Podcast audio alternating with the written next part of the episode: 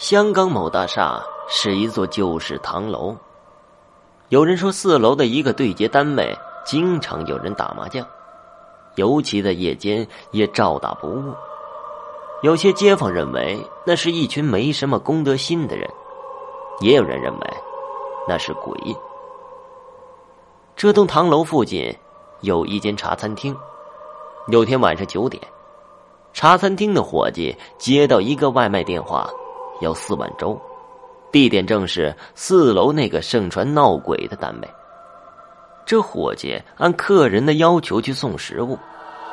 他在到达以后便拍门，门只开了一条小缝，然后伸出一只手来拿粥品，之后再伸手付钱。伙计接过钱后，没有仔细看钱，就放回了口袋。回到茶餐厅以后，才发现。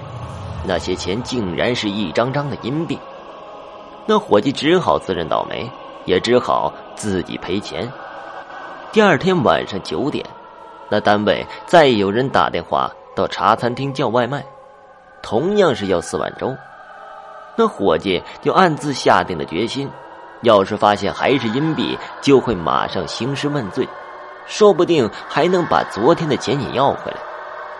伙计再次来到那个单位敲门。门再次开了一条缝，只见一只手伸出来把粥取走后，便把钱交给伙计。这次钱是真的，但他回到茶餐厅取出来看的时候，发现真钞又变成了银币。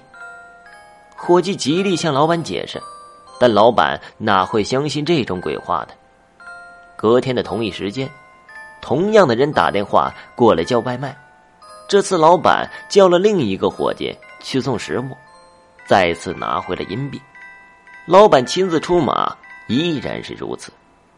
这时老板才知道事有蹊跷，认为可能是那单位的人用护眼法把钱移形换影。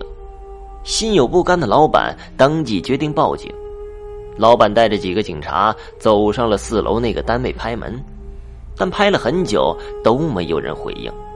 警方怕单位内发生什么事，就破门而入，竟然发现有四个无头的人在打麻将。